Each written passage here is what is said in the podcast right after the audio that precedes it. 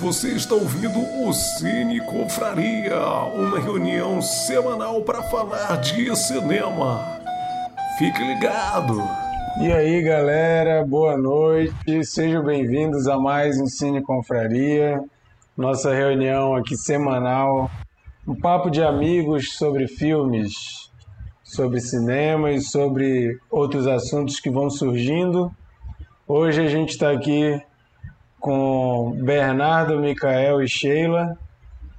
Vou Oi, já abrir aí para cada um dar um alô, mas já começo falando que o, o papo hoje é sobre o filme As Mortes de Dick Johnson, vulgo Dick Johnson is Dead, um documentário que vocês vão ver a gente falando hoje sobre. E já tem gente aqui com é, participando ao vivo. Raíssa disse que semana passada não deu para participar, mas nesse aqui não posso faltar. Valeu, Raíssa. Obrigado aí por já estar ligada. É... E hoje, um assunto delicado, um assunto que é um pouco complicado de conversar, já que o, o tema do filme é sobre morte, sobre velhice, sobre perda de entes queridos, de assistir pessoas queridas definhando, né? E a gente vai, vamos ver o que que sai aqui no nosso papo, né? Então vamos começar para agilizar aqui, a gente começar a falar propriamente sobre o filme. Vou pedir para a galera aí dar o seu boa noite, Bernardo. Dê seu boa noite para a galera. Boa noite, galera. Bem conciso, né? Micael, fala Sim. aí. Boa noite, pessoal. Estamos aqui nessa terça-feira de não carnaval. Eu já quero deixar é, claro que eu já tenho filme para torcer no Oscar de melhor documentário. Boa. Olha, Inclusive, Micael, lembrando que hoje seria terça-feira de carnaval e a gente teve promessas no grupo que certas pessoas iam participar da live fantasiada. Eu não tô vendo, parece que foi ali pegar. Ah! Agora! Para quem só está ouvindo e não está vendo nossos belos rostos, a Sheila acabou de pegar um adereço aí, botou na cabeça uma travessa de orelhinhas que brilham e está tomando sua cervejinha. Sheila, dê seu alô aí pra galera, nossa mais carnavalesca. Olha, eu discordo de não carnaval, tá? Eu tô polarizada do outro lado. Eu tô vendo que tem, tem toda uma polarização de carnaval não carnaval. Carnaval é um estado de espírito, é um lugar mental. Eu botei glitter, mas não tá aparecendo que eu botei pouquinho, mas eu botei glitter, as minhas orelhinhas. E a minha cerveja tá aqui e deu pra aproveitar um pouquinho. Só não fiquei mais animada porque choveu desde sexta-feira e eu odeio chuva. Todo mundo que me conhece sabe. Boa noite. A minha tia hoje, quando me ligou, foi engraçado, deu uma gaitada. Ela falou mesmo assim, ela... Oi, Sheila, é, essa terça de carnaval com cara de sexta-feira santa. Aí eu falei, é bem isso. Mas é isso, galera. Olá, boa noite, vambora. Bernardo pegou a onda do cabeça, né? Falando boa noite. É, foi uma pequena homenagem aqui. escola, escola cabeça. O meu cachorro tá enchendo o saco aqui do gato. Jimmy, deixa o gato em paz. Sai. Sai. Desculpa, gente, ao vivo é assim mesmo. Jimmy! Tô passando vergonha aqui ao vivo, cara. Sai. Bom, gente, aqui a Raíssa comentou que hoje o papo tem que ser profundo e filosófico. Olha aí, vamos ver se a gente consegue chegar nesse nível, né? E ela falou que estava tentando entender o que, que era na cabeça da Sheila. E eu falei travessa, e lá no Acre eles chamam de tiara. É, a gente fala tiara também, tiara, travessa, tem Cara, arco. arco. É, tudo, tudo, é, tudo é a mesma coisa. Bom, gente, então vamos falar um pouco sobre o filme. Para quem não conhece o filme, É um documentário que está no Netflix. É um, um documentário que eu já tinha indicado aqui nas dicas da semana e o Mikael resolveu trazer para a gente falar mais profundamente sobre o filme, né? Mas é um documentário feito pela cineasta Kirsten Johnson e ela resolve fazer um, um filme sobre não é sobre isso, mas com o pai dela morrendo várias vezes durante o filme. Por isso que o nome do filme é Dick Johnson is Dead, ou em português, As Mortes do Dick Johnson, porque durante o filme ele morre várias vezes. Mas, de cara, é difícil explicar esse filme porque parece algo meio mórbido, assim, meio, meio sádico. Uma cineasta que resolve pegar o pai dela e fazer ele morrer várias vezes durante o filme. Mas eu acho que de cara a gente já consegue ver, quando está assistindo o documentário, que o, o, o, a pegada, o clima do documentário é muito leve, né? É quase que uma comédia apesar de ser sobre um tema que não é nada engraçado, né? Mas eu acho que não tem como falar muito sobre sinopse desse filme, porque é um documentário e porque conforme ele vai caminhando, novas nuances vão surgindo, a gente vai entendendo mais sobre como foi a vida desse homem, como foi a vida dessa família retratada pela menina, pela diretora e a gente vai mergulhando um pouco nessa história e isso vai trazendo emoções na gente conforme a gente vai vendo o filme, né? Para começar, eu vou chamar a nossa amiga carnavalesca, Sheila, para dizer sua opinião sobre o filme, o que chamou a atenção. Vai lá, Sheila. Cara, é, é, é tudo. Eu achei tudo muito atípico nesse, nesse documentário. E aí eu também estou atípica para falar de morte, perda, Alzheimer, envelhecimento, despedida. Eu acho que está bem dentro do, do, da linguagem que ela utiliza. Cara, Mikael, obrigada. Eu adorei. Adorei. Acertão, assim, acertão. É... Porque é legal quando a gente, a, a gente. Quem consome muita coisa, né? Quem consome série, livro, tudo e geralmente os formatos, eles, assim, ainda que muito bons, eles acabam se repetindo em muitas coisas. E aí o que mais me chamou a atenção nesse documentário foi o formato, foi a abordagem, foi como é que eu vou falar da morte do meu pai, como é que eu vou falar é, de uma doença que é que nem ele fala, né? Que a mãe, a mulher dele também teve Alzheimer. É, ela, ela demorou para falecer de fato, mas eles a perderam muitos anos antes, né? Eles, eles perderam a, a lucidez dela antes que ela se fosse. É uma característica do Alzheimer. E aí, é, trazer isso para uma abordagem divertida, porque é divertido o documentário, eu ri, eu ri o tempo inteiro em alguns momentos eu realmente fiquei ali embargada, porque tem cenas que são sequências difíceis de engolir, né? São, são quando ele entende que ele vai ficar sem o carro e por que ele vai ficar sem dirigir. É, aquela parte do carro, em particular, me deixou muito balançada.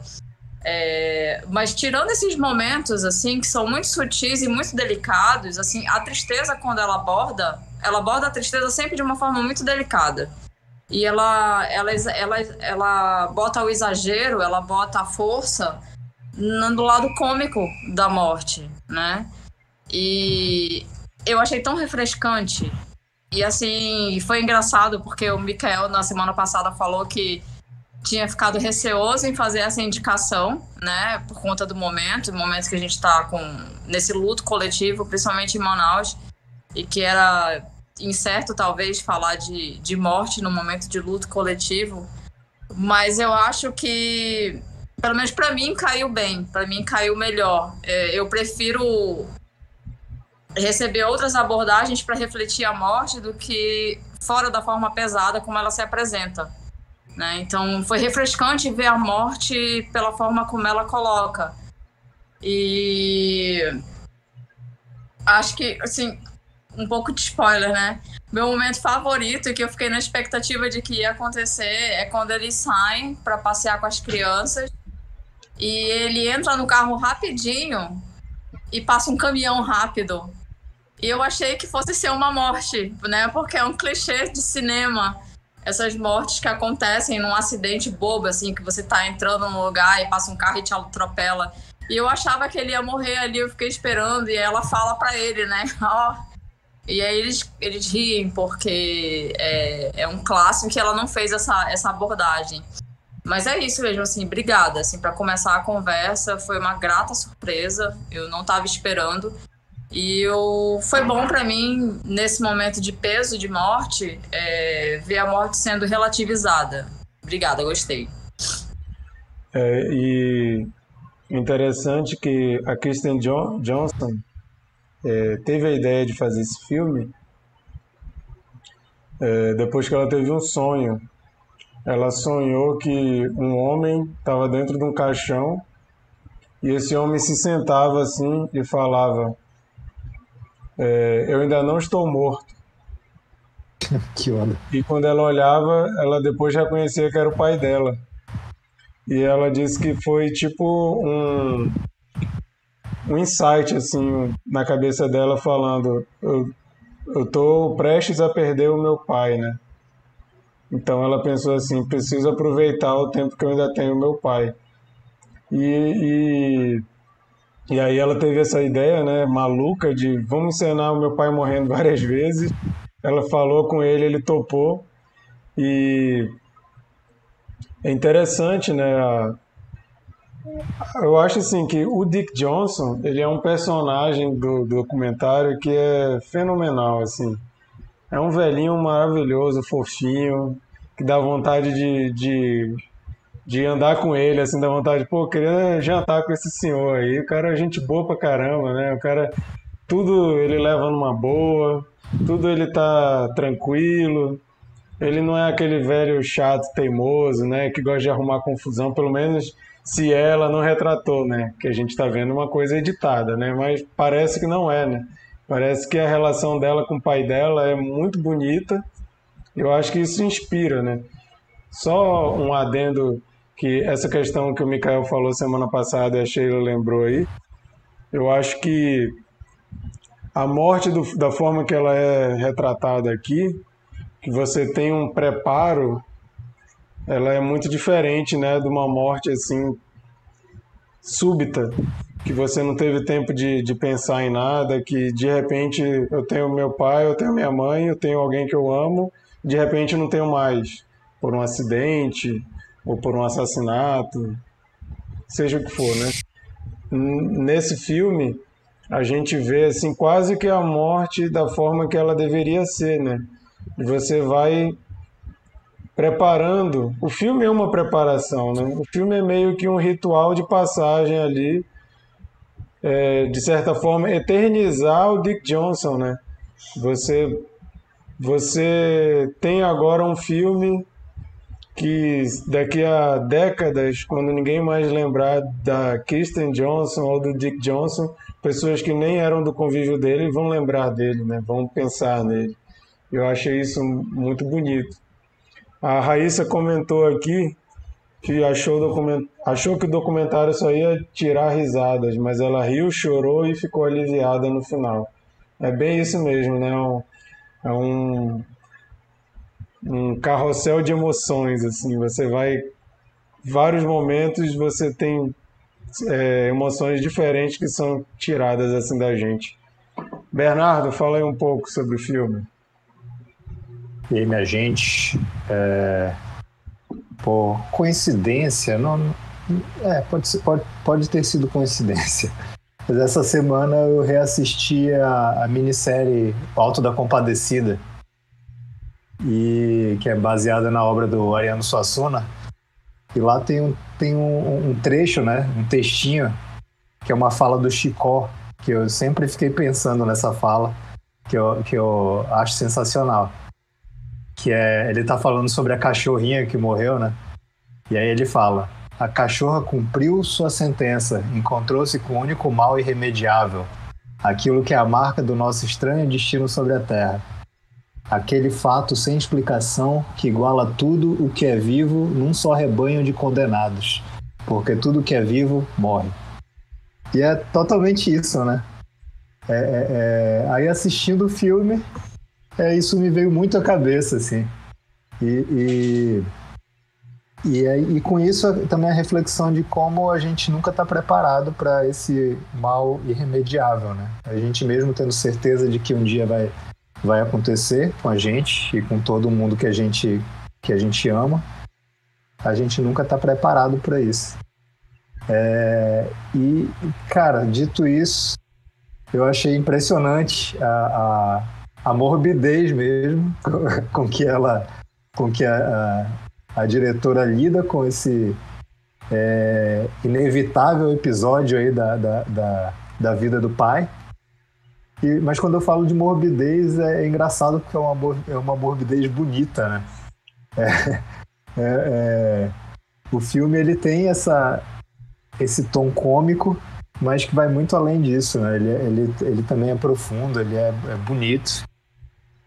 E ele é, é, é alegre, tem cenas é, super alegres, mas ao mesmo tempo tem aquele, aquele, aquele, aquela tristezinha, assim, sabe? Só de você saber que, que um dia essa hora chega.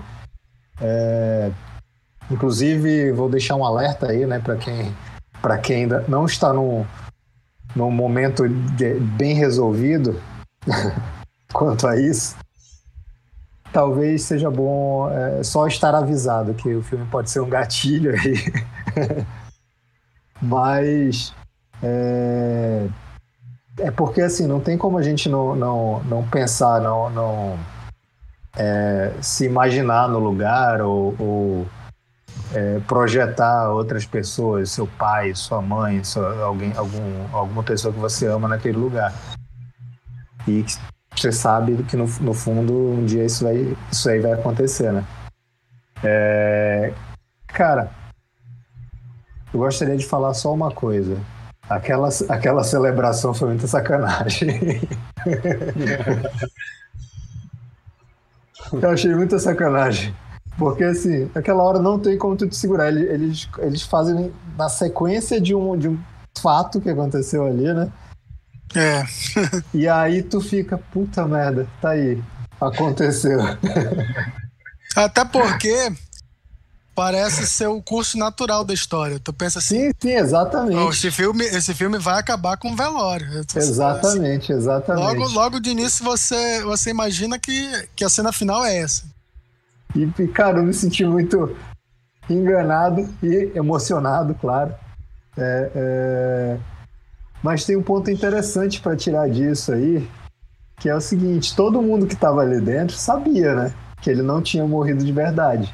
Mas assim, Inclu Bernardo, inclusive, eu, eu, tenho minhas dúvidas se o amigo, se o amigo dele não, não, não criou uma confusão, porque ele, ele já é velhinho também. Será que ele não acreditou que era de verdade? É, não sei. Porque no começo esse, esse amigo fala, né? Que, quando, quando Dick Johnson tá entrando lá no, no caixão, ele fala que é ah, muito. Não, e, é, inclusive estranho essa cena... ver um amigo dele dentro do caixão e tal. E essa cena que o amigo dele tá lá e ele entra no caixão eu acho que inclusive deve ter sido gravada na mesma hora, porque eles estão é. naquela igreja, né? Pois eles estão é, naquele cenário e ele vai e entra no caixão, tanto é que quando o amigo dele está fazendo o discurso e toca a música lá na corneta, ele tá no caixão como ele ficou lá naquela cena no início. É, Só que aí depois eles... some, né? Eles editam, aí ele some. É, mas ou, ou, duas coisas aconteceram. Ou ele, ou ele confundiu a realidade com a ficção ali. Porque pode ser possível, porque ele também já é bem idoso. Ou então ele se emocionou ao pensar que não, isso, isso é irreversível, isso vai acontecer, eu vou perder meu amigo. Né? É, porque ele se emocionou muito, assim, foi muito genuíno, né? Mas ali na primeira ele já estava emocionado. Uhum. Quando começa ele olha, e ele olhou para ele no caixão, ele, ele, ele, foi o cara que não estava lidando muito bem com aquilo. É. Né? É. O impacto com aquela brincadeira. Sim, Verdade. sim. Pois é. E assim, é, é, pra- o que dá para tirar disso aí, para mim, é que, é, na verdade, a morte ela é muito mais sobre quem fica do que quem vai embora, né? Eu acho que, acho que independente de, de crença, de religião, do- do- de o que você acredita e tudo mais, é, quem fica é que é privado da presença dessa, dessa pessoa que foi embora, né? Então, então aquele, aquele, aquele choro dele ali é muito, é, é- é- é- como é que diz? É muito verdadeiro e, cara, é, é- enfim, é algo irremediável, né? A gente, a gente sabe, ele sabe que vai acontecer. Eu um acho dia. Eu acho que a motivação nasceu um pouco ali do que aconteceu com a mãe dela. Tem uma cena só em que tem um registro da mãe, né? Uma cena lo- um pouco longa. E ela, e ela, e ela se pergunta isso. Ela é engraçado que eu cheguei aqui à conclusão que eu não tenho registro da minha mãe. Então, acho que ela pôde corrigir com o pai, né? Porque assim, é, se a gente pensar na questão do velório, né? O velório, a pessoa tá morta, né? O velório é uma coisa pro vivo, não é pro morto, assim. é- é- Eu espero ver, né? Já, o Bernardo sabe, Bernardo e Dantas, eles sabem que eu quero estar presente no meu velório, de alguma forma. Porque se falou, quem não falou, quem foi, quem não foi, se tinha muita Vai gente. estar olhando lá da porta, assim. Eu vou estar com uma listinha, é, checando se as reações estão de acordo com o que eu imaginava, quem me deixou surpresa, essas coisas. Se teve treta. É, Mas tu vai puxar o pé de, de quem não foi? Só pra ficar claro. Eu não sei o que eu vou fazer com as pessoas. Puxar o pé à noite. Eu não sei o que vai ser, mas eu vou estar checando coisas. Como o velório é para os vivos, eu acho que é como se fosse um grande velório, sabe? É como se fosse uma homenagem misturada com velório. Ela também, é, é, imagina, se ela não tivesse realizado esse material, ela não estaria tão próxima do pai nesse período todo. Então, é, é como sair numa viagem de despedida com alguém. Porque muito tempo juntos, tanto na produção, ele vai para casa dela.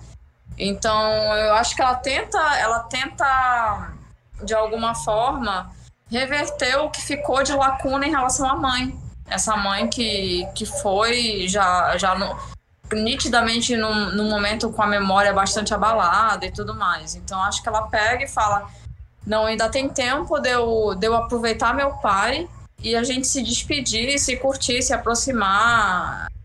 É, é muito bonito, cara. É Sim, tão sim. engraçado quanto bonito e delicado. Eu ainda, ainda quero falar sobre esse, esse final, né? Mas só botar aqui que a Raíssa comentou que o filme lembrou muito o livro A Morte é um Dia que Vale a Pena Viver. Não conheço o livro, mas está aí a dica da Raíssa. A Nina comentou, a Nina está participando aqui no. Olha, A Nina comentou: a morte para nós ocidentais é um tabu, um assunto sempre evitado, mas isso é um grande erro. Precisamos aprender a falar sobre o assunto e a entrar em contato com a reflexão sobre a finitude. Exatamente. E é isso que o, fi o filme faz tão bem, né? A pessoa ela está refletindo sobre o fato de que logo logo ela não vai mais ter o pai dela do lado, né? E ela resolve fazer um filme exatamente sobre é um exercício, né? Eu acho que é difícil ter um filme mais pessoal. Eu acho que um filme hiper pessoal nesse nível que eu consigo lembrar é o documentário da Petra Costa que, ele, que ela fez sobre a irmã a dela. irmã dela, É, É. esqueci o nome agora. Helena. Helena. Helena, que é belíssimo, muito lindo e é muito pessoal, né? É, um- é uma, uma reflexão altamente privada que ela joga pra gente e a gente é a, a, a gente é agraciado de poder participar dessa reflexão. A né? Sarah, a Sarah Polley também fez um documentário muito pessoal, chama Stories We Tell. Já viram? Não.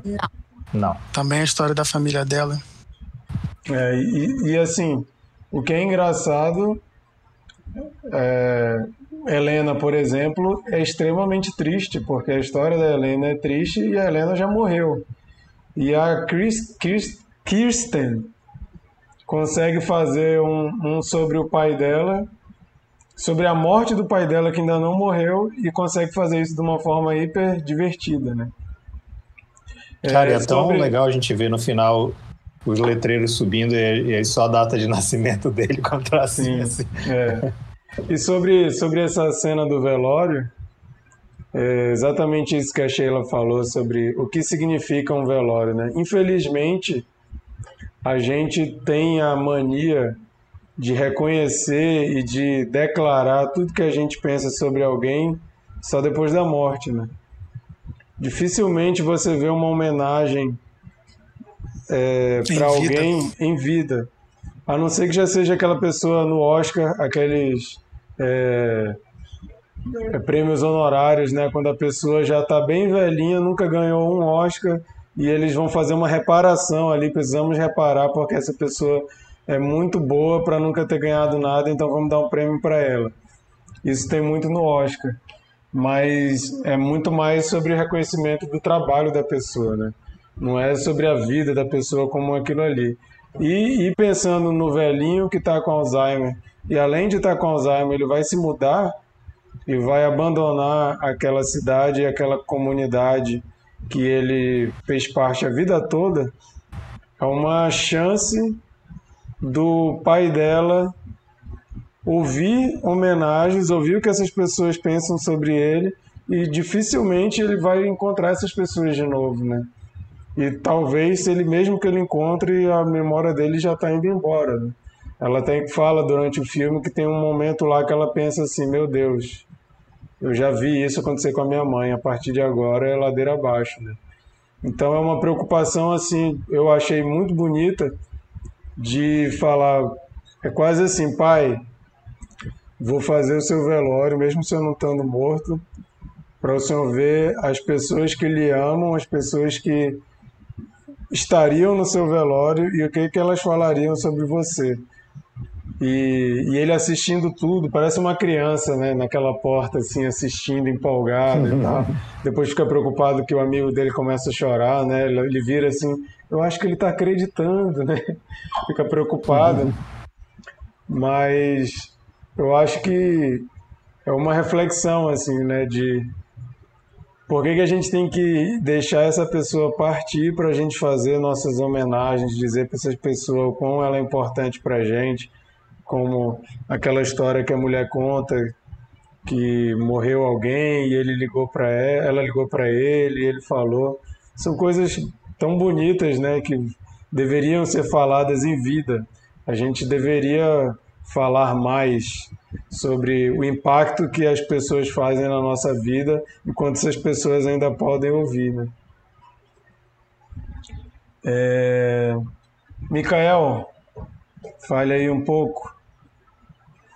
Antes de mais nada, eu só queria dizer que ela me enganou duas vezes, tá? Porque além do, do velório em vida, a cena do que ela tá falando no closet Uhum. Eu também pensei que já era uhum. uma cena depois da morte do, do pai.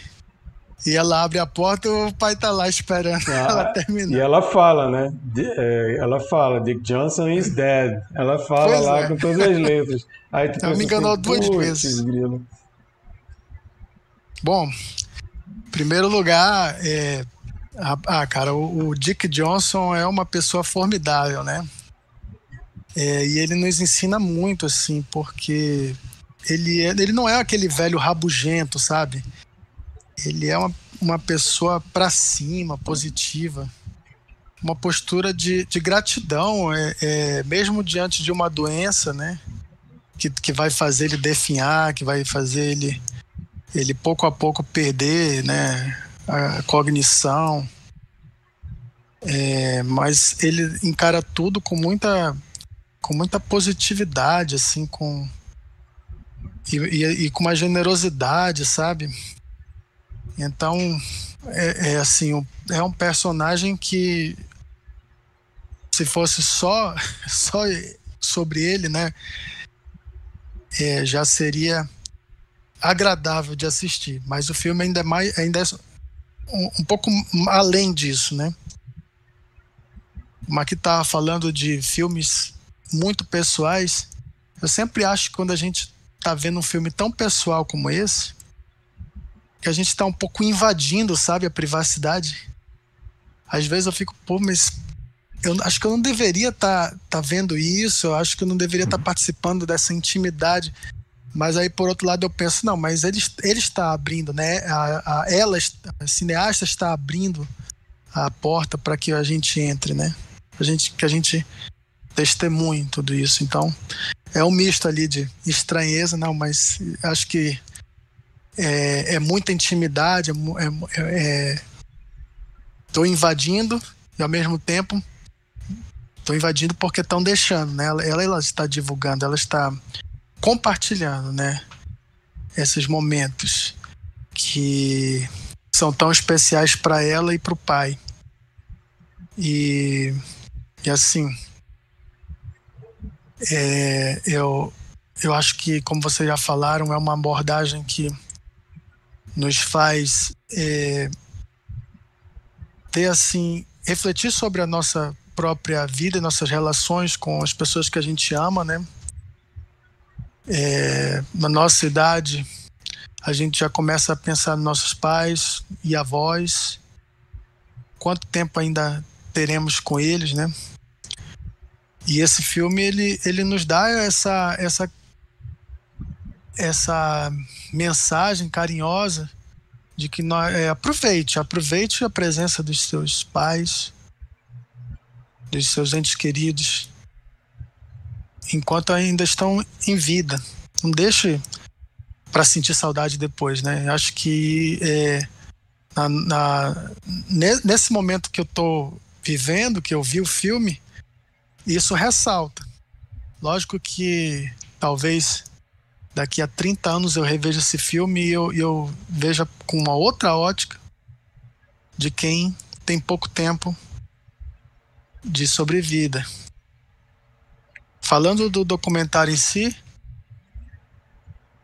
a forma narrativa que ela escolheu, eu acho muito bonito é, como ela intercala é, linguagens diferentes, né? Em primeiro, em primeira esfera, é um certo naturalismo em que ela vai é, tratar né, as cenas do cotidiano. Né? É praticamente aquela câmera que ela deixa ligada ali. Né? Às vezes até entorta ali, ela é, é, é sai de foco, sai de, de enquadramento. Pô, e, e, isso tudo para lembrar a gente, não, isso daqui não tem trucagem, isso daqui é, é verdade, a realidade nua e crua. Né? É, e ela intercala isso. Ver, tem cena que dá para ver que é ela que está filmando. Por exemplo, quando ele começa a falar sobre a mãe dela e ele fica emocionado, aí ela deixa a câmera no chão, torta e vai lá abraçar ele, né? Dá pra Isso, ver que é. naquela hora ela não pensou no enquadramento, ela largou a câmera Exatamente. e foi dar um abraço no pai dela. É, são momentos muito íntimos e verdadeiros, né? E, e, a abordagem teria que ser essa mesmo, bem naturalista.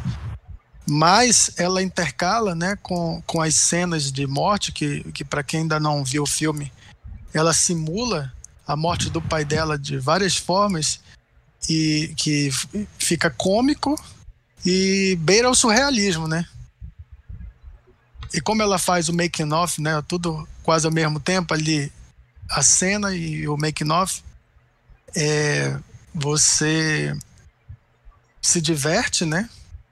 Com, com, com aquilo. E é muito legal também ver, ver as Dick, cenas.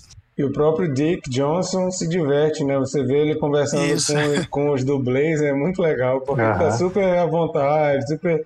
O cara até pergunta o dublê, o primeiro dublê que aparece conversando uhum. com ele, pergunta mas você acha, você topou assim que ela vai lhe matar e tal? Ele topei, vai ser engraçado. Então, Ei, muito- depois, depois eu quero saber de vocês qual foi a morte preferida de vocês.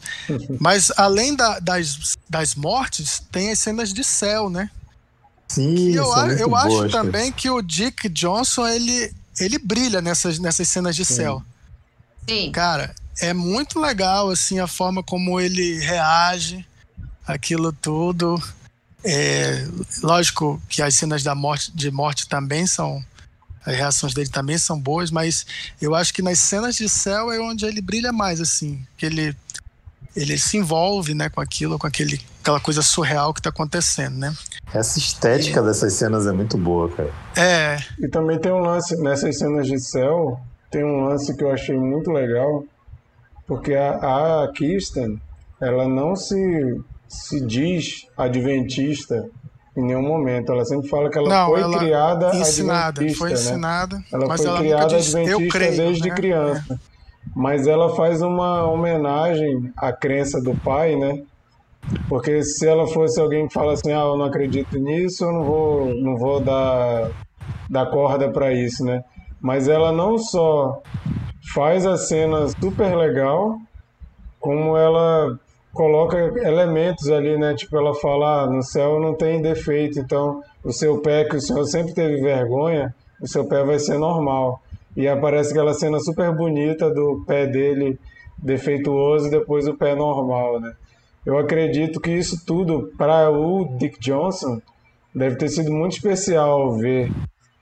E ele estava tão é, imerso naquilo ali, topou tanto, né? Uma pessoa tão à vontade nesse projeto, que com certeza aquilo ali deu trabalho, dá para ver algumas cenas de bastidores. Vai, pai, agora cai. Aí ele cai. Muito bem. E dá para ver que a equipe toda cuidando dele, né, e tal. Mas deve ter sido um trabalho chato de fazer. E o velhinho tá lá, firme e forte. Achei muito bonito essa coisa da. Parece que a equipe toda tá fazendo uma homenagem para ele, né? A cena da dança, né, com o rosto dos pais nos dançarinos é muito bonita também. E aí eu, eu tenho que lembrar também da cena do Halloween porque é metalinguagem pura, né? Ela pega um fato que aconteceu quando o pai dela se perde na noite do Halloween e ele sente medo que ele tá numa casa estranha e ela pega esse fato e ela coloca como uma cena que é, é assustadora, né? É, para ele, a gente se coloca no lugar dele. É, a gente sabe que aquilo é uma cena, mas a gente consegue sentir o terror de uma pessoa com Alzheimer que não sabe onde está, entendeu? Então, é, essas essa, essa mistura, né, entre naturalismo e surrealismo, para mim, eleva é, a qualidade do filme. Porque se somente estivéssemos vendo as cenas do dia a dia, já seria em si um, um filme interessante. Mas como ela, ela faz esse tipo de coisa, né, que, que ajuda a contar a história, mas não somente isso, eu acho que ela encontrou um lugar entre ela e o pai dela é, um, um, para se relacionarem, para terem um projeto juntos, mesmo depois de é, dele já decaindo. Ele disse: Ó, eu tenho um projeto para nós que a gente ainda pode fazer juntos. E ela encontrou esse lugar de diálogo e ao mesmo tempo ela fez cinema. Isso que é mais legal. E eu acho é, nas entrelinhas ela tem uma certa culpa em relação à mãe dela.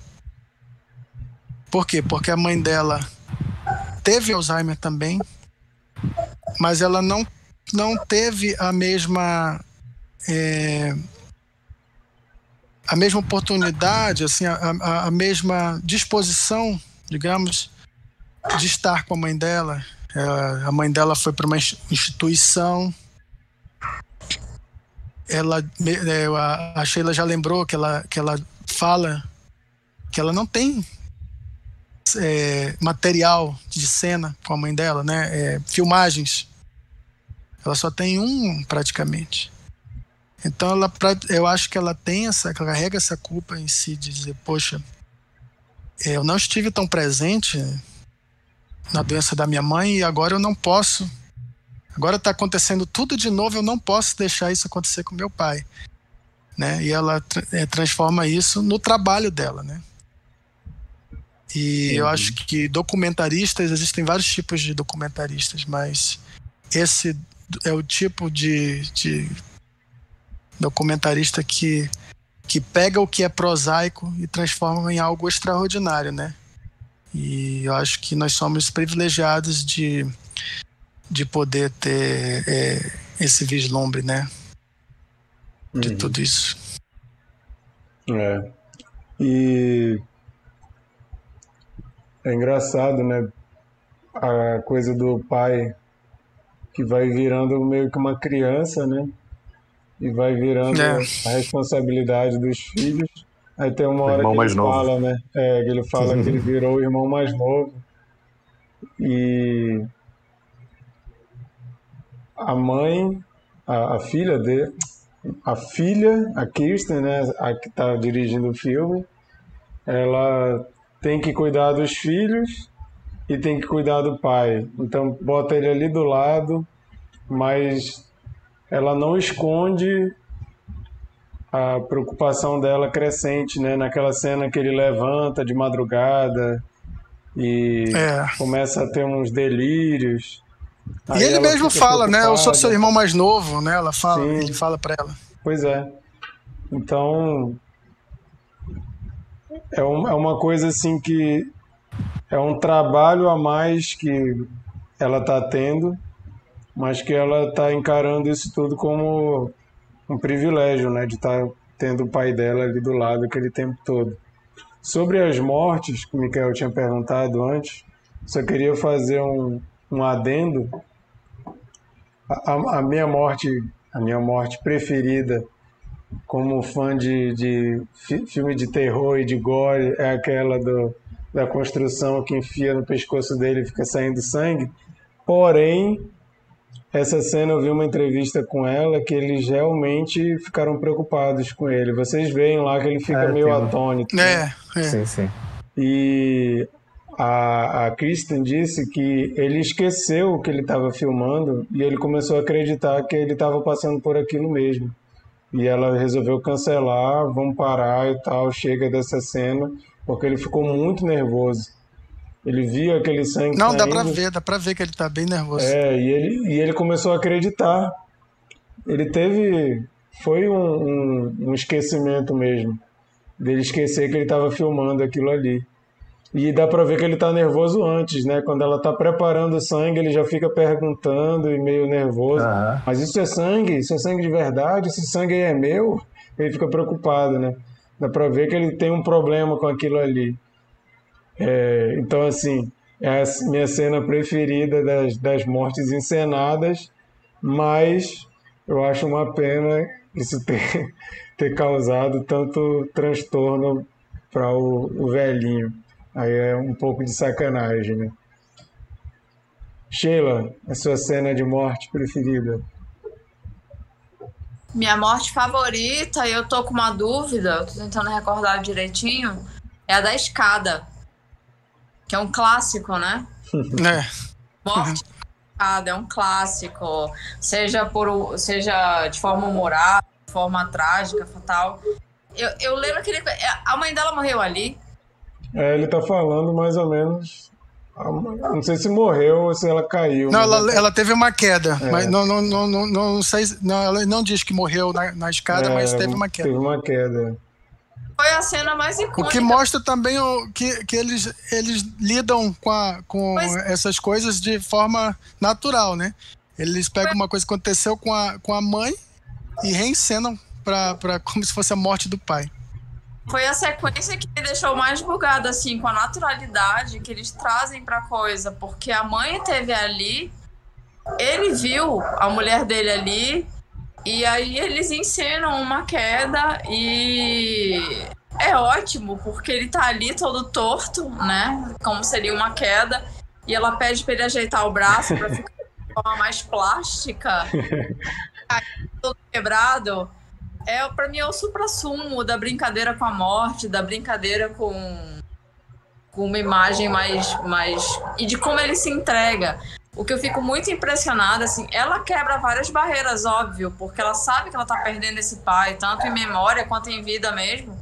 Mas ele, ele é muito bem humorado, gente. Tipo assim, um senhor daquela idade, jogado no chão, vendo se tá bom ali a forma como ele tá quebrado para parecer que vai ficar mais legal. É, é meu favorito, é o da escada, porque é um clássico, né? Nazaré Tedesco, enfim. esse, esse lance Cara, do... legal. Oh, desculpa, Bernardo. Pode falar, Marquete. Pode Não, falar, esse, cara. esse lance da, da naturalidade, a, a Nina estava falando né, que para nós ocidentais é um tabu a morte. Quantos de nós já não tivemos né, alguma situação em que a gente falou ah, alguma coisa de morrer, alguém fala, "Ê, pô, não fala isso não. Nem brinca na com madeira." isso. É, nem brinca com isso. Quantas vezes a gente já fez posição de que tá morto assim, alguém brigou, ei, não faz isso não. E ele não só faz, como ele morre várias vezes, ele entra no caixão, fica lá, até dorme, né? Parece que dorme lá no caixão. Ele não está preocupado com isso, ele não acredita nessa coisa de que isso atrai a morte. Tem gente que acha que atrai, né? Se falar de morte, você atrai. Se você fizer que está morto, isso atrai. E ator, Mas a- né? Ator e atriz já tem que fazer isso tantas vezes, né? Sim. Que deve perder isso. Talvez a cineasta já tenha visto isso tanto, né, que ela não, não vê mais como esse tabu, ou é simplesmente a forma que eles foram criados mesmo, né? Apesar de adventistas, né, cheio de, de dogmas e tudo mais, ela dá a entender que ele era um adventista meio subversivo também, né, que não podia ir para o cinema e ele levou ela para o cinema. E ele se A amarrou noiva de. Frankenstein, né? É. Então, Foi a noiva de Frankenstein ou foi o jovem Frankenstein? acho que foi a noiva. Não, o A jovem. Do. Mel Brooks, né? É, Mel Brooks. Isso. Mas é que, cara, eu já tô montando minha playlist, né? No momento, se eu morrer hoje, por exemplo, os meninos já sabem que eles vão ser o buffet, né? O buffet vai ser do aquele café. Já tem playlist do que, que vai tocar. E uma pira que eu tenho é que um, meu pânico em relação à morte é: se eu morrer hoje, que roupa vão pôr em mim, gente? Escolhe Muito- logo. eu fico muito apavorada com a roupa que vão colocar em mim. Se eu vou gostar, entendeu? Se vai Fica- ter a ver. Tem que criar um, no Pinterest, vai botando uma coleção lá já de roupas que eu poderia ser enterrada. Aí vai botando lá, que aí no dia é só consultar lá no Pinterest. Verdade, Isso aqui encaixa. Eu não sei se vocês se lembram do Raul Cortez, um grande ator. Sim, sim, sim. Então, o Raul, ele, ele morreu de câncer e ele já sabia que ele ia morrer. Então, ele deixou tudo pronto. Tudo. Todo o processo, todo o velório. E ele confeccionou o terno. É meu sonho. Ele é muito amigo do Ricardo Almeida, que é um grande estilista. E ele fe- eles fizeram, tá? eles, eles foram, formataram tá, o terno pronto, do estilista que ele gostava. E ele foi no Ricardo Almeida. Eu falei, eu quero isso pra mim. Porque Deus do jeito que eu não goste, gente. Eu espero que, que as pessoas que prepararam o velório tenham seguido as instruções e não tenham sido descorteses. Né? Putz, lá vem as piadas. Meu Deus. O que, que tu ia falar, Bernardo? Ah, eu ia falar só que, que o filme é sobre a morte dele, mas ele é, é- é interessante que isso não preocupa ele, de fato. Ele se preocupa de, tá, de dar trabalho, ele se preocupa de, ah, eu vou eu vou estar aqui na, tua, na, na sua casa, eu vou mudar a tua, tua rotina e tudo mais, mas ele, a morte dele mesmo, ele não se preocupa, né? Uhum. Tem até aquela parte que ele encontra com a ex-namoradinha dele de infância. E aí eles falam sobre isso, que é. tipo, ah, não penso sobre isso, não, não, não, não tenho essa preocupação, sabe? Eu acho isso legal, sabe? Você, Hum. você ter essa consciência, essa. Eu acho que é uma questão da simplicidade da vida, né? A pessoa não, Sim. não tem, tem gente que é muito gananciosa, que fica se preocupando com bens, com um monte de coisa, e parece que ele está tão, tão resolvido, né? Parece que é um cara tão. Assim, sem, sem nada que ele acha que ele não fez. Ele teve ali sua carreira como psiquiatra, tudinho, tudo tranquilo. Não parece que aquelas pessoas crisadas com, ah, eu não posso morrer, eu tenho que é, enganar a morte, preciso, sei lá, fazer. Essa galera que parece que está brigando contra a morte, ele é um cara que parece estar tá tão resolvido.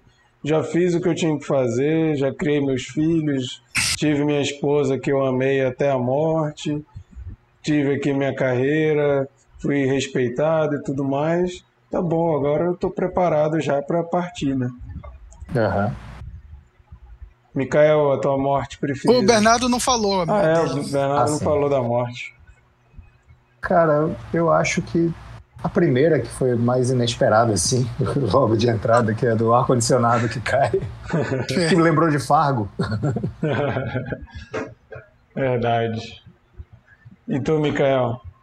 A minha foi igual a do Marquito, foi a, aquela do. do, da, do sangue falso. Agora eu queria falar também que, que vocês citaram, né, que não deixa de ser uma preparação é, da, da, dela, né, para quando ele se for. Mas eu acho que nada do que a gente faz, faça, né, para se preparar, é, nos, realmente nos, nos torna prontos para quando acontecer, né?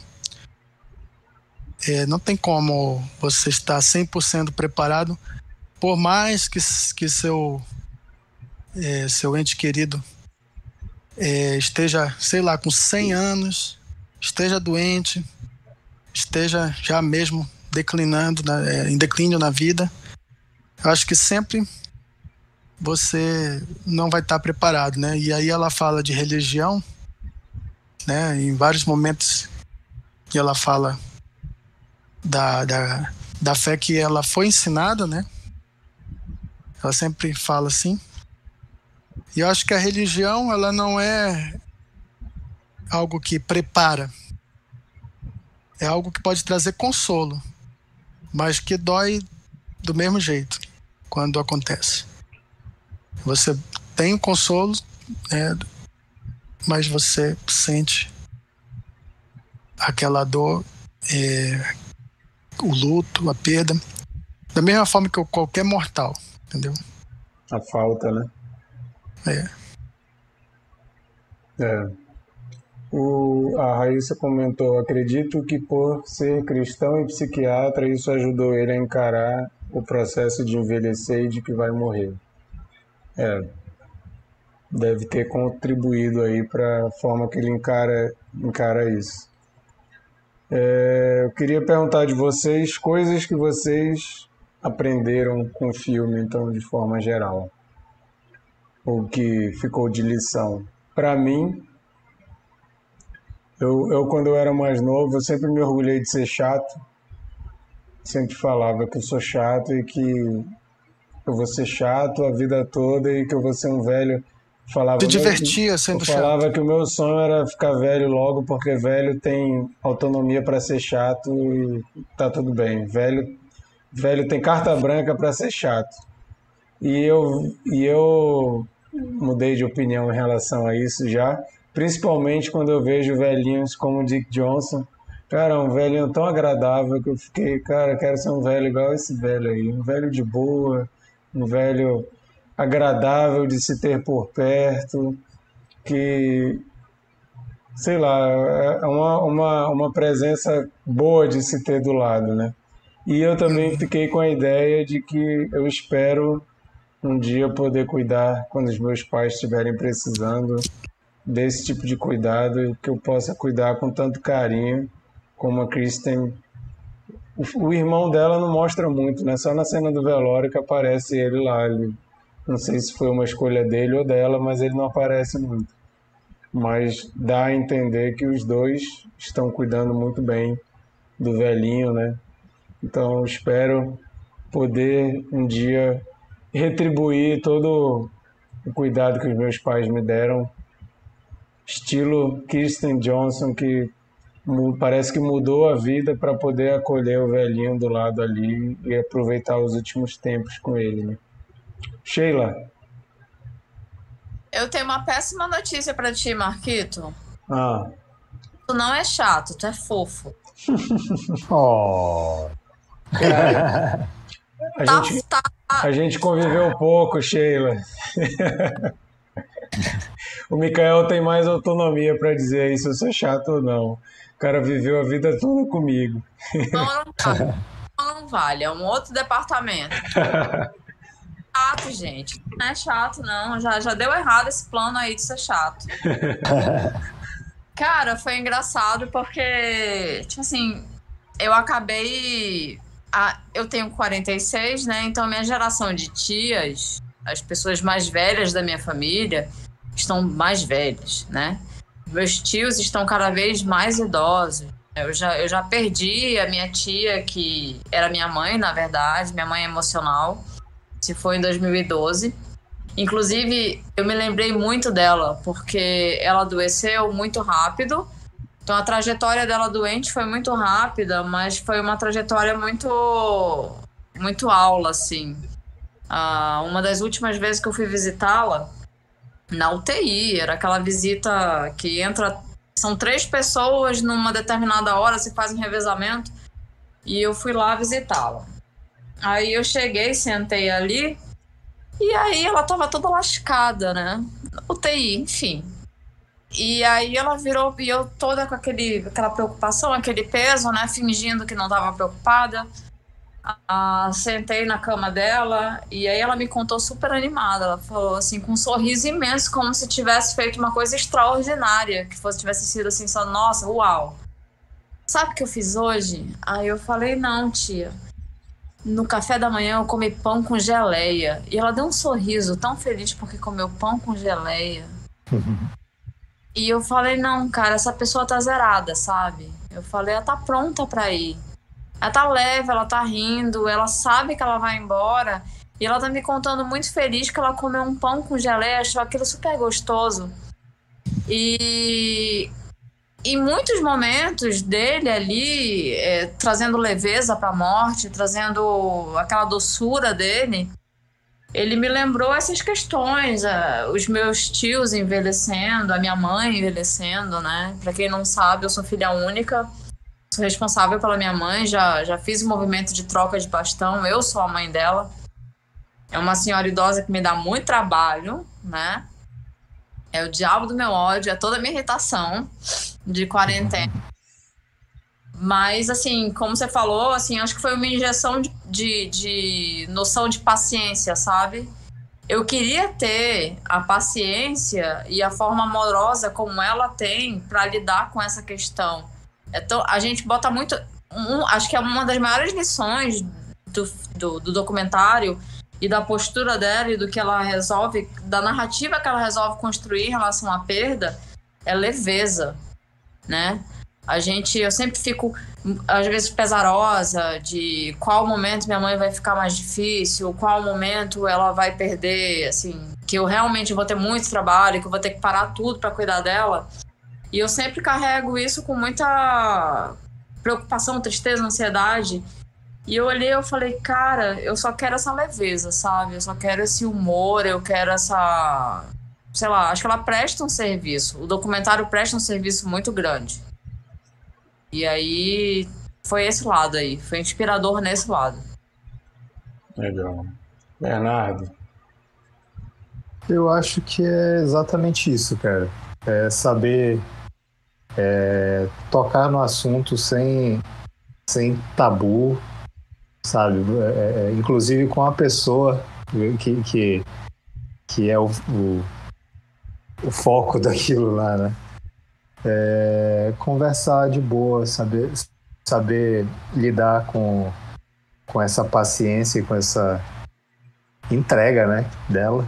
Eu acho que seria é algo que eu gostaria de, de ter. E também é, eu queria comer um bolo de chocolate, cara. até, ele é até é viciado, idoso, né? Até o fim da vida comendo seu bolinho de chocolate. Micael. Sorvete de chocolate também. Rapaz, eu acho que eu já respondi essas perguntas quando eu falei. É bem parecido com o que o Marquito falou. Mas para falar algo diferente, eu vou falar em relação à doença. Porque essas doenças degenerativas, elas assustam muito, né?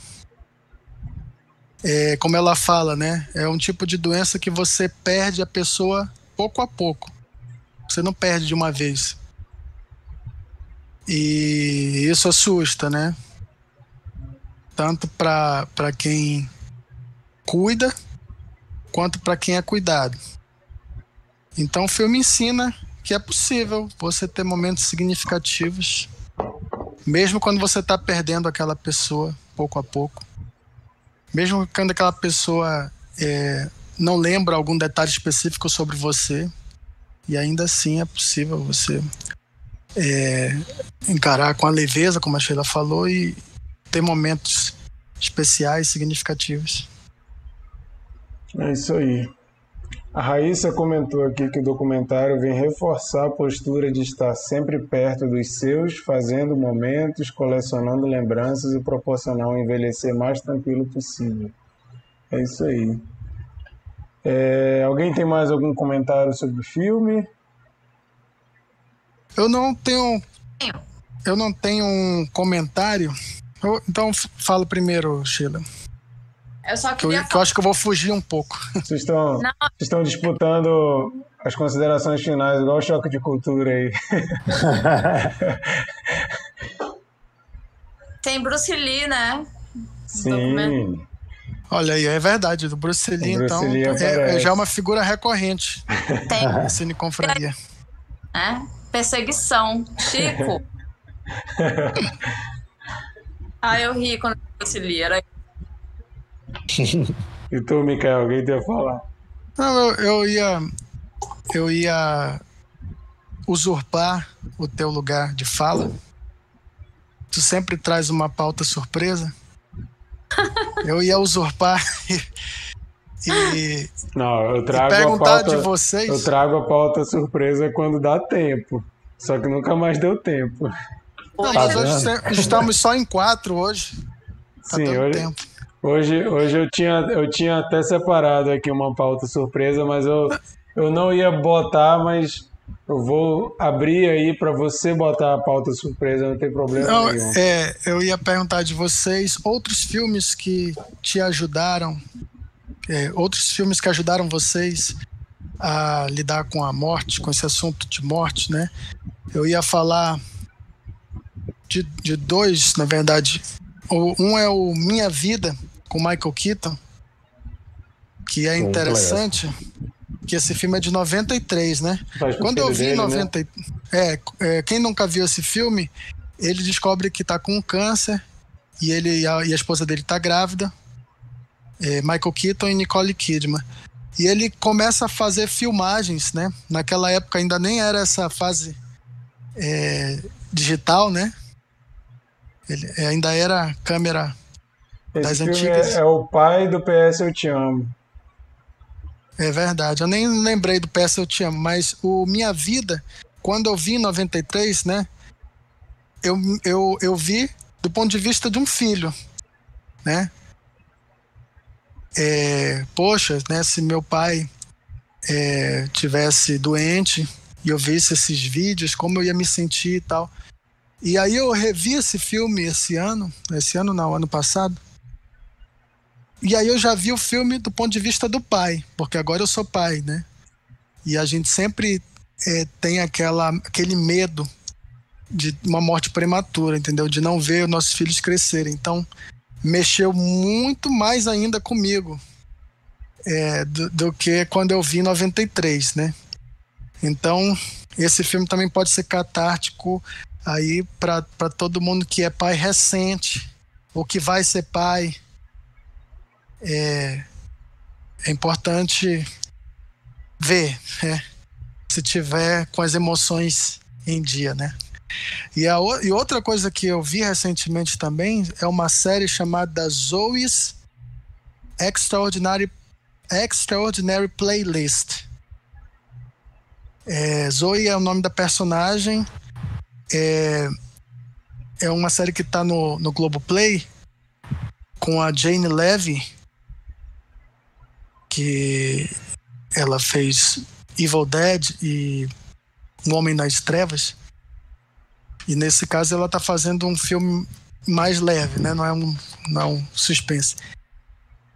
Ela faz um, uma ressonância e ela sai da máquina com um dom, um dom estranho de ouvir pensamentos. Só que não é ouvir pensamentos é, normais, é sempre um número musical. Ela vê números musicais, as pessoas começam a cantar para ela mas é o subconsciente das pessoas cantando, então ela, ela começa a saber o que está se passando na, na mente das pessoas. Então, com essa premissa, até.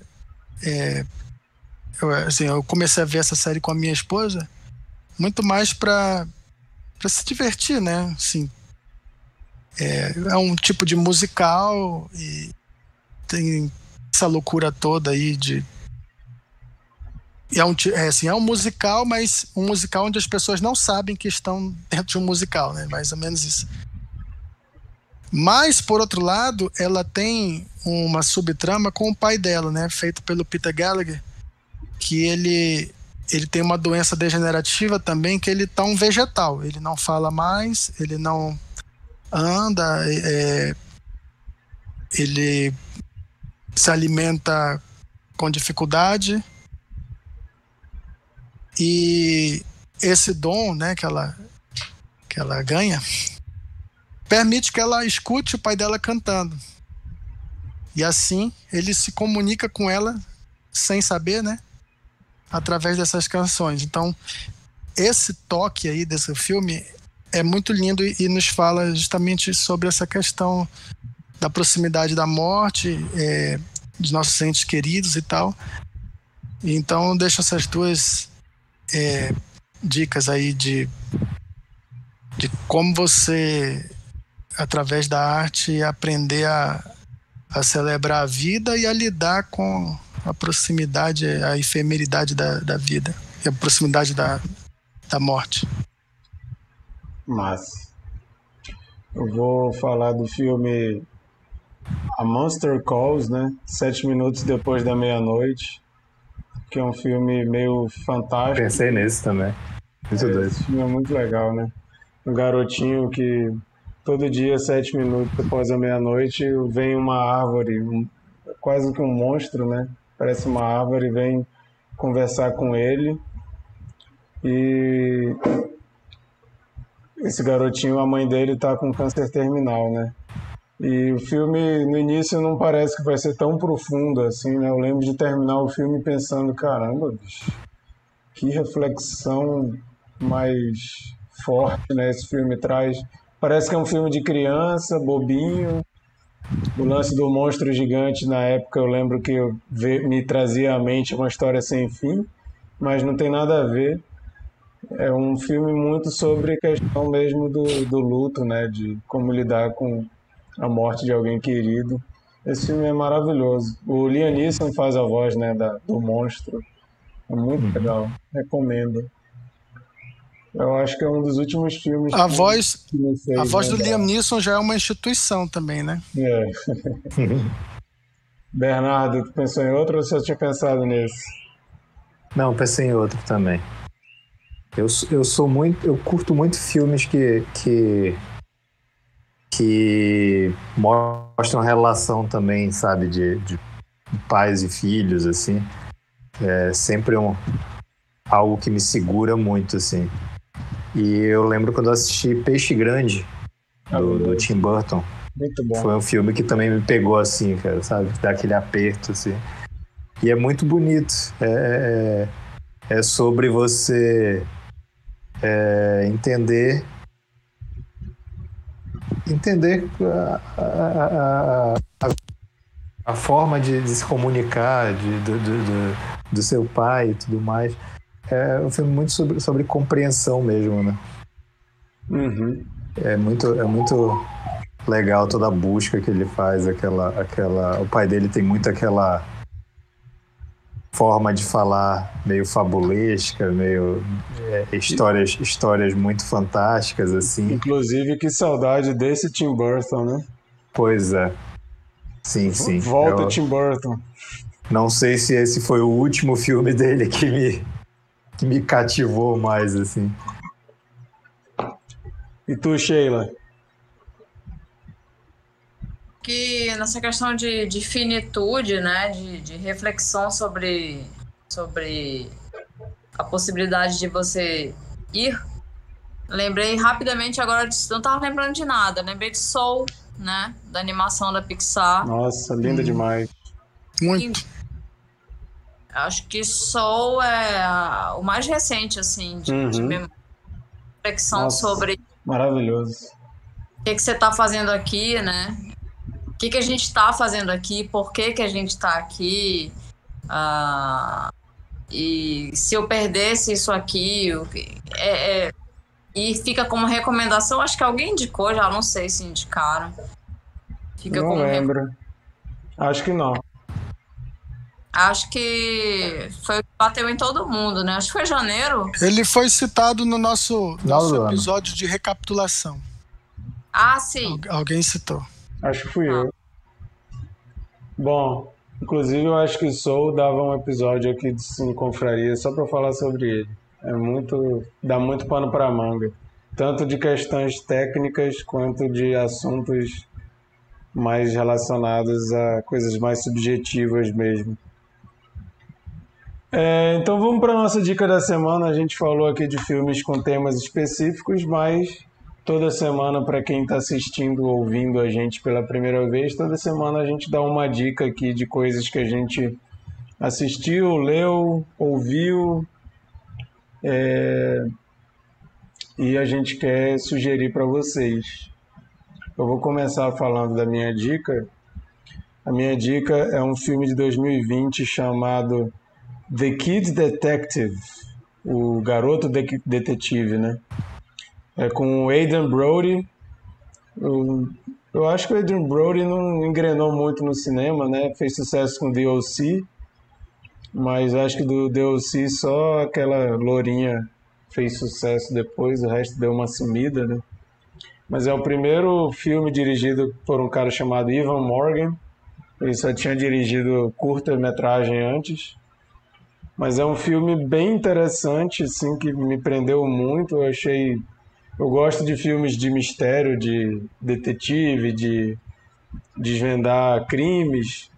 E o Adrian Brody ele faz um um cara que quando ele era criança ele era um detetive de sucesso assim. Ele começou a desvendar casos na escola e as crianças amigas dele falavam assim: ah, alguém roubou, sei lá, alguém roubou meu o doce que eu tinha guardado. Aí ele ia descobrir quem foi. Aí ia fazendo essas coisas.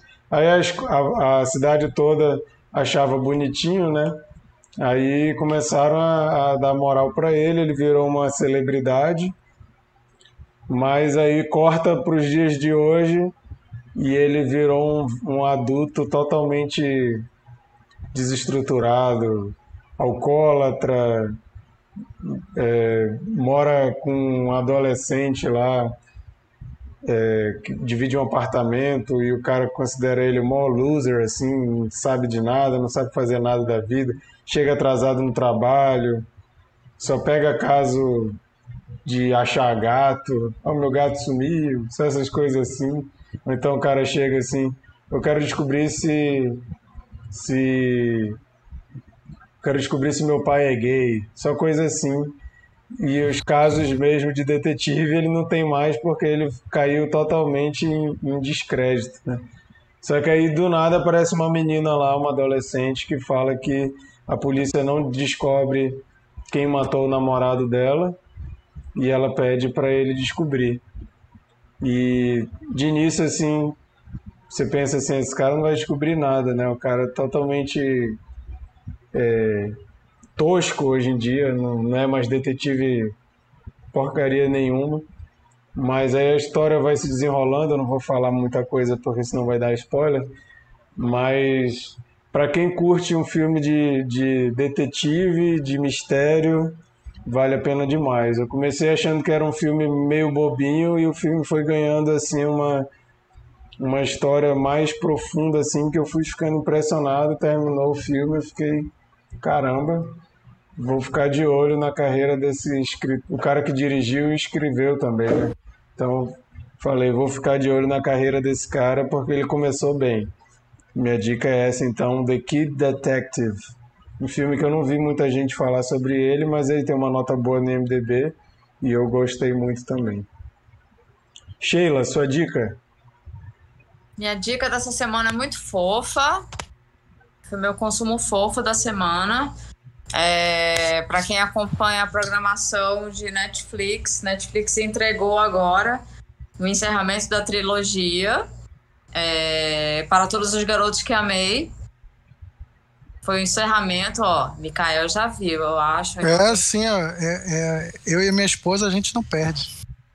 Então, eu fiquei super satisfeita. Eles fizeram agora, o, em tese, o último, o último filme que encerra. É, eu acho que, para todos os garotos que amei, ele é aquele filme perfeito dos anos 80 que não é mais dos anos 80. Ele tem todos os grandes bons segredos de um de uma comédia romântica dos anos 80, só que atualizado. E aí ele traz a traje trajetória da Laura Jean e do P Peter Kavinsky, que passam por um romance de, de colégio, de adolescência, e esse romance vai amadurecendo, né? Passando por desafios de se manter, se manter vivo é, ao longo da adolescência, chegada na, na, na, na juventude, juventude pré, juventude de adulto. E aí, agora foi o final de, de trilogia, e eu recomendo para quem conhece a série e, aí, e, e quer ver. Uh, e para quem não conhece, eu recomendo, assim. É bobo e fofo, mas é bem feitinho, né? É arroz com feijão, mas bem feito. Eu tô super satisfeita. Quem, quem gostar do gênero, pode ir lá. Maravilha. Micael. Minha dica essa semana é o Magnatas do Crime. É a volta do Guy Ritchie à boa forma. Fico muito feliz que o Guy Ritchie é, conseguiu fazer um filme como é, um filme de gangster. Nossa, muito é, legal como, como os outros que ele, que ele se notabilizou, né? É, Jogos Trapaças e Dois Canos Fumegantes, Snatch, né? Embora é, seja um, é, um filme diferente dos, dos antigos, mas com a mesma é, digamos assim, equilíbrio. É, o mesmo equilíbrio entre, a, entre comédia e ação, entre o cômico e a violência, sabe? E tudo muito bem colocado, assim, personagens. Elenco perfeito, né? Elenco perfeito. Matthew McConaughey é muito bem, o Charlie Hanna, o Hugh Grant num papel o Colin Farrell, diferente, né? Sim, e o Hugh Grant se reinventando, né? É, eu espero que o Hugh Grant é, continue nesse caminho aí, que deu muito certo. E o Colin Farrell também, que embora um papel menor, ele aproveita todas as cenas que ele tá também. E as linhas de diálogo muito legais e assim, as reviravoltas funcionam, tudo funciona. O filme está no, no Telecine e se você já tinha perdido um pouco a fé no Guy Ritchie, pode é, procurar porque ele tem é, um retorno assim a, a, eu até agora estou ansioso para ver qual a próxima coisa que o Guy Ritchie vai fazer. De, de assim, ele pode fazer quanto Sherlock Holmes, o, o, o Rei Arthur, qualquer coisa caça-nico ele pode fazer, contanto que ele entregue de dois em dois anos um filme assim. Bernardo. Eu estava em dúvida se eu indicar um jogo. Eu tenho jogado mais ultimamente. Mas eu acho que não, vou, vou, vou indicar uma série que vi essa semana, é uma minissérie, na verdade, quatro capítulos, é, documental, é, de, de é, crime, né? É, cena do crime, mistério e morte no Cecil Hotel. Não sei se vocês já viram, mas é bem interessante. Conta a história de uma de uma garota que se hospedou no, no hotel, nesse hotel Cecil, em Los Angeles, e é, ela sumiu misteriosamente. É, e aí eles, eles introduzem a, a série falando um pouco sobre esse hotel, que esse hotel ele tem várias, vários episódios bizarros assim que já aconteceram nele. E aí depois eles. É, é, é, o primeiro episódio é mais ou menos só dando esse panorama aí do hotel. E aí depois eles focam mais no, no na história do desaparecimento da menina. E é bem interessante, cara. Eu gosto muito de, de filme de, de, oh, de livro, de tudo sobre, sobre investigação e tudo mais. E ele aborda algo que é, é que é muito interessante barra preocupante, né? Que é o lance da, dos detetives de internet. Como as pessoas é, se metem a fazer investigação só porque tem uma, um, um computador na frente, um Google e tudo mais. E como isso acaba influenciando e criando problemas para o mundo real. Boa, quero ver isso aí. Parece legal. É, Tá legal. a, a Nina. Netflix. Ah, legal. A Nina botou uma dica aqui também. Indico. Não, mas peraí, peraí, a Nina, a Nina ficou até o final, então? A Nina ficou até o final. Ah. Só não quis participar aqui ao vivo com a gente. Não, então, então tá devendo. Então fala tá pra devendo. ela ir aí pra ir falar. Ela falou sobre a mesma temática do filme de hoje, indica o filme Gritos e Sussurros do Ingmar Bergman, que fala sobre adoecimento e como ele traz questões inerentes ao ser humano e com ele o medo de encarar a finitude e a brevidade da vida. Falou bonito. Essa, essa Nina, ela é fantástica, né, gente? Impressionante. É, Mas, mas ficou devendo aí uma presença. ficou devendo, está É, uma devendo uma presença- vinda Isso, é. uma vinda ao Cine Confraria, não só no chat ao vivo, mas aqui mostrando a cara junto com a gente. É, bom, vamos então descobrir qual vai ser o filme que a gente vai assistir essa semana para comentar a semana que vem.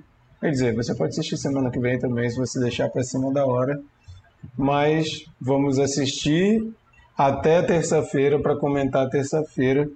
Dessa vez, para quem não sabe, o nosso esquema aqui é um rodízio toda semana um de nós escolhe o filme, mesmo que você não queira ver o filme, mesmo que você não goste do gênero, você tem que ver para vir pelo menos aqui falar mal na terça-feira. A Sheila já fez isso várias vezes, inclusive. e vamos ver então a Sheila que vai escolher o filme que a gente vai assistir e, e ela vai dizer aqui qual é o filme e por que, que ela escolheu. Ela, Sheila. Gente, eu fico muito agoniada na hora de indicar filme, porque é todo mundo cabeçudo aqui, né? Aí eu fico, meu Deus do céu, o que, que eu vou passar pra galera ver? Vai todo mundo me julgar, vou me foder. E o pior é que eu ando criticando, eu ando criticando tantos filmes que eu falei, quando eu jogar o meu, eu vou ter que estar preparada pra acabarem comigo, porque ultimamente eu só tenho detonado. Mas Não, tá, tá pa- isso é paranoia Olha, já. Olha, Chega. eu. A história do Cine Confraria tem um filme que todo mundo odeia, que eu escolhi, que é um filme Bzão, assim, um terror B de um demônio que sai da bunda dos caras pra matar os outros. e eu vou escolher, meu próximo filme vai ser um filme nesse naipe de novo, só pra acabar com esse estigma que o Cine Confraria só é filme cabeçudo. Nós temos que ter espaço para filmes idiotas também, porque filmes idiotas faz parte da cultura. Então você está admitindo que. Bad Milo é idiota. Bad Milo é idiota, sempre foi, não, cara. não. Eu nunca passei Bad Milo pra vocês achando que é um gritos e sussurros do Ingman Bergman. Pelo amor de Deus, né? Vai lá, Sheila, continue. Então, eu tava com medo, eu falei, cara, eu vou ter que pensar numa coisa aqui, que é pra, pra ver se agrada o povo e não acabam tanto comigo, né? Porque o Chico, o Chico vai vir com voador em cima de mim. Enfim, é, não, mas fora da putaria. Ah, eu escolhi um Não, filme, filme que de tá... putaria não teve nenhum ainda, Sheila.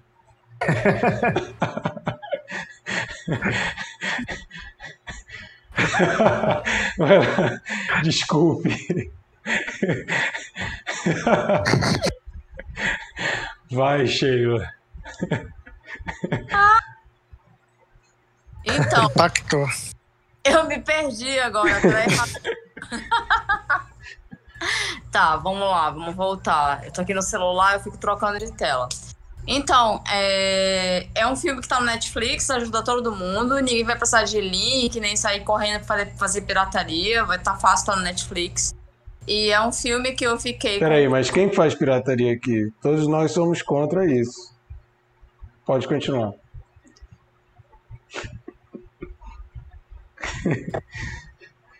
Pausa dramática. Enfim, todo mundo vai poder ver de uma maneira fácil. É um filme que eu não vi, então eu vou, eu vou descobrir junto com vocês ou com as pessoas que vão ver. É o filme chamado Atlantique. E é um filme que se passa numa realidade que a gente não tem, assim, num, num lugar culturalmente diverso. É no Senegal, né? É o filme franco-senegalês. Eu não sei se chama exatamente assim. A... De uma diretora. E aí é um filme que me trouxe não só a curiosidade- de ver por se tratar por estar geolocalizado num lugar que a gente não costuma ver. É um elenco negro, né? De uma realidade diversa. E aí é esse filme, Atlantique. Tá jogado aí. Maravilha. Todo mundo aí que acompanha o Cine Confraria e que participa aqui do chat ao vivo, dando opinião, dando suas contribuições, tá aí o filme que a gente vai comentar semana que vem. Escolha da Sheila. É, e também, Sheila, só para tirar de novo esse estigma, a gente já viu filme de Bollywood aqui que nem quem escolheu gostou para tu ver como não precisa ser só filme filosófico e profundo para a gente assistir aqui. Verdade. A, Não, gente, a gente viu nessa temporada passada Ano e Apocalipse. O Chico não tá nem aqui pra gente curtir com a cara dele, mas eu acho que talvez foi o, do- o pior filme que a gente viu ano passado aqui no Cine Confraria. Não, eu, Prêmio Bad Milo. Eu queria uma quebra de cenário, então fui em busca de. de, de, de- de- eu, tô se, eu tô meio desligada de estar captando tendências em cinema. E aí eu fui dar uma olhada em algumas críticas, algumas coisas que tinham surgido como diferenciais. Esse me chamou muita atenção. Eu não vou falar muito, né, sobre a é, e ele me chamou muita atenção por uma quebra de cenário, principalmente por um elenco negro ah, e de, uma, de, um, de, um, de um local que não é usual da gente estar em abordagem de, de filmes. E a única coisa que eu posso dizer, para quem já for ver alguma coisa ou for ver um trailer, é que a fotografia é estonteante. A fotografia foi o que me atraiu a, a, atrair esse filme para roda, querer ver e dividir com vocês. Beleza, então. É isso. Ah, nota para Dick Johnson is dead. Sheila, 10. Mikael, 10. Bernardo. Nove. Beleza, eu dei 8. Então, depois a gente vai botar lá no Instagram a nossa média do filme e comparar com o IMDB. Mas todo mundo sabe que a nossa média é mais importante que a do IMDB. Bom, gente, E do Rotten Tomatoes também. É, do Rotten Tomatoes a gente não bota lá, mas é um bom parâmetro também.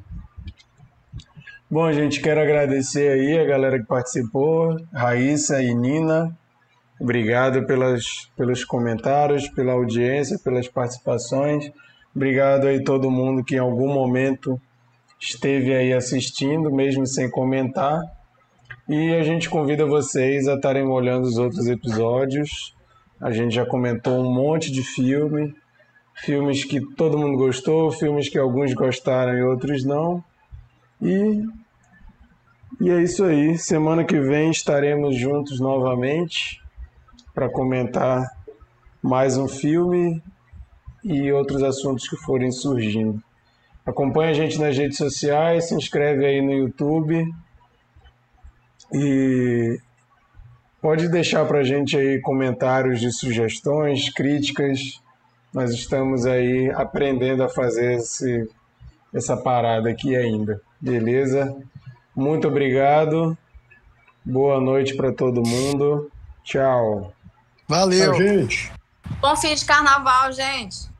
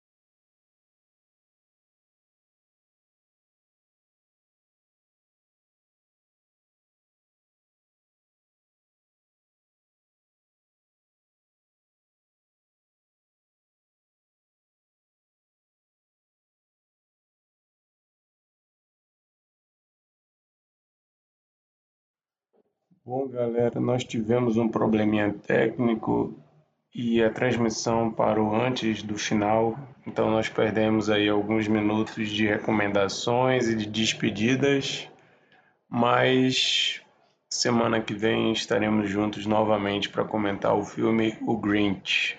Até mais.